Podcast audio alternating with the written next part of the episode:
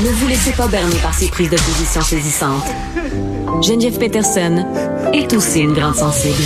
Vous écoutez Geneviève Peterson. Gabriel Caron est là. Es-tu dans le parc des Laurentides puis dans son char intelligent?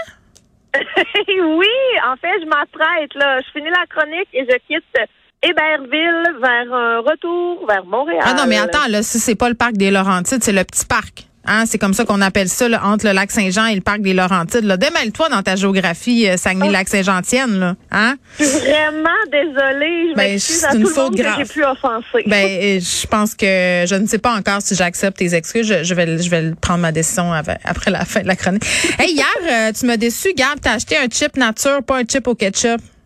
Euh, je le sais, mais c'est parce que j'ai réalisé que j'aimais pas ça, les chips au ketchup.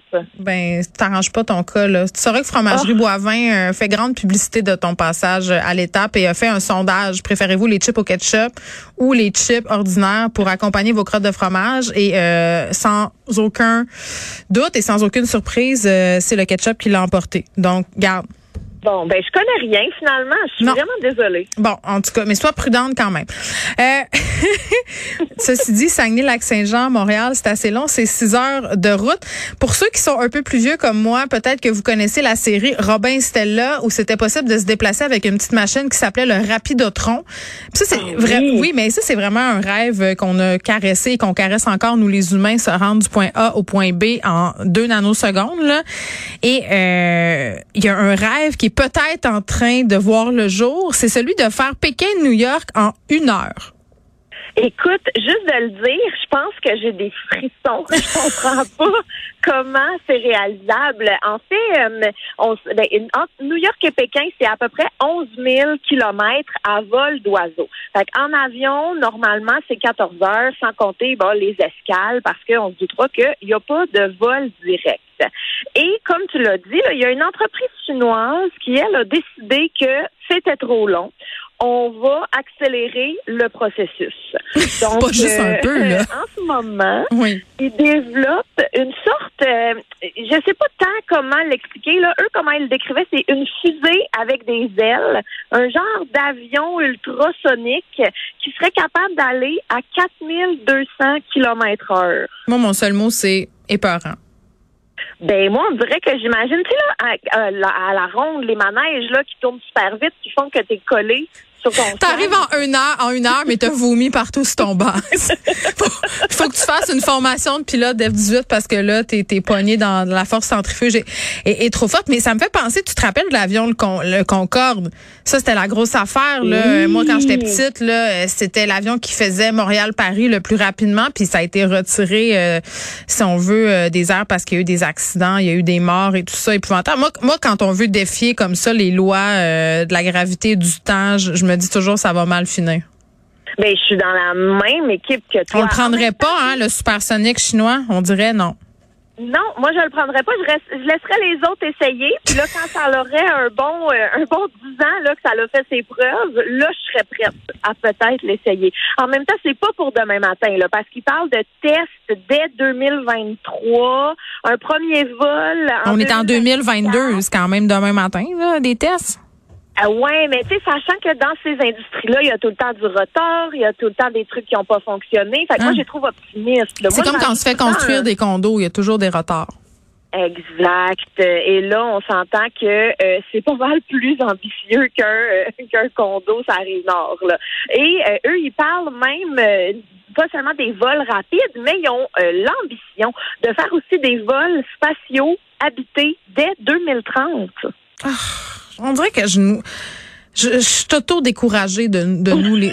Pourquoi tout le temps la course à- aux, aux gadgets qui volent plus vite, vouloir aller plus loin, explorer plus, tout ça est vraiment angoissant. On peut-tu juste faire comme si l'espace ça existait pas puis arrêter de vouloir y aller? Je, je- moi, le tourisme spatial, puis toutes ces espèces de conneries-là, puis le saut Red Bull, puis toutes ces patentes-là qui sont de l'entertaining pour des humains qui sont en manque de sens, puis qui veulent tout le temps plus, puis plus loin, puis découvrir tout. Et je sais pas, c'est profondément pathétique. On est pathétique. C'est c'est ce que je trouve. C'est que en même temps, s'il était tout seul, mais là, de savoir qu'en Chine, entre Oui. autres, là, il y a une vingtaine de projets chinois qui existent dans ce sens-là. Puis tu sais, on me fait juste penser, là, tu parlais euh, des voies, tu sais, SpaceX, Virgin Galactic, euh, la course à l'hypervitesse, il y en a plein. Tu sais, ils sont pas marginaux, là, le- la, la compagnie, euh, la compagnie Space euh, Transportation, là, tu sais, ils font partie d'une gang. Et moi, c'est ça que je trouve fou. Ouais, bon, écoute, euh, allez vite, vroom vroom. Hein? C'est, quand ton but d'envie, c'est ça, là. Je comprends que ça faciliterait peut-être les échanges d'avoir un avion qui fait Pékin-New York en une heure. Là. Les hommes et les femmes d'affaires seraient peut-être bien, bien contents. Mais en même temps, il y a Zoom. Ben, c'est ça que j'allais dire. Un bon petit FaceTime. On n'a pas là, besoin ça de fait se la voir. job. C'est c'est ça qu'on a appris pendant la pandémie. Pas besoin de se voir. Là, euh, Gab, tu sembles obsédé par les sujets euh, qui touchent à, à l'Asie. Euh, Tu veux me parler de soldats en terre cuite, là? En tout cas, je, bonne chance pour rendre ça intéressant. Je- bonne chance. Hey, attends, mais non. Je pars le non, chronomètre. L'armée de terre cuite, Geneviève, c'est Mm. tellement fascinant. Est-ce que tu es un peu familière avec l'armée de terre cuite? Non, je les ai jamais rencontrés. je les ai jamais rencontrés.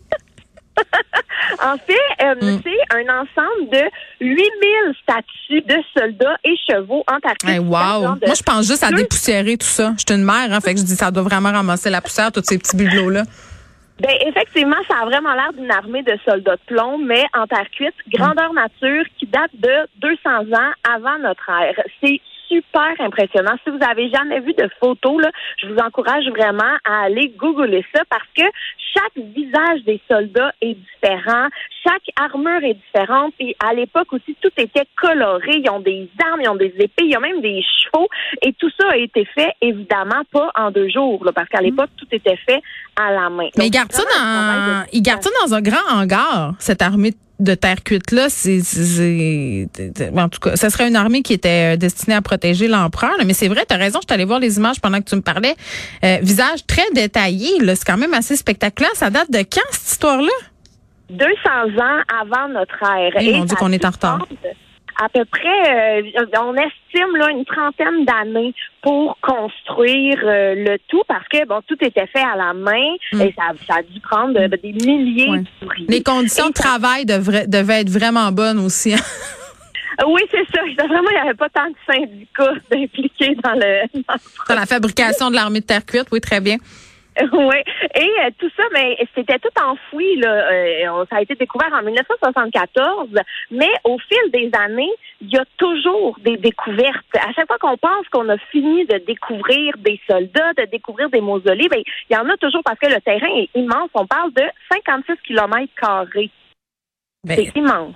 Ben oui, puis là, est-ce que c'est une armée qu'on peut voir en guillemets? Est-ce que ça, ça, tu peux pas déplacer ça de musée en musée à travers le monde? Je veux dire, comment, comment Il y a on quelques, il y a Oui. quelques soldats des fois, c'est quelques pièces euh, choisies qui peuvent aller dans différentes expositions, différents musées à travers le monde, mais on s'entend que la majorité des 8000 statues restent en Chine. Et là, on pensait là qu'on avait pas mal tout trouvé puis que 8000 c'était assez, mais il y a des nouveaux soldats qui viennent d'être découverts. Bon, ben écoute, donc, écoute, on n'arrête plus le progrès. C'est ce que j'ai envie de te dire. Là, euh, c'est correct, je t'ai pardonné. C'est la fin de ta chronique. Bon, Là, fais correct. attention. Ben, fais attention dans le petit parc quand même, parce que hier, j'ai vu que tu avais été euh, arrêté dans ton périple par un tracteur de vanne euh, en travers de la route, comme on dit. Hein? Hey, un 18 roues perpendiculaire à la route, j'ai Ouais. été pognée là deux heures. Ben, de estime-toi chanceuse de pas l'avoir mangé d'en face. Le trailer du 18 fait. roues remercie le soldat de terre cuite qui t'a protégé.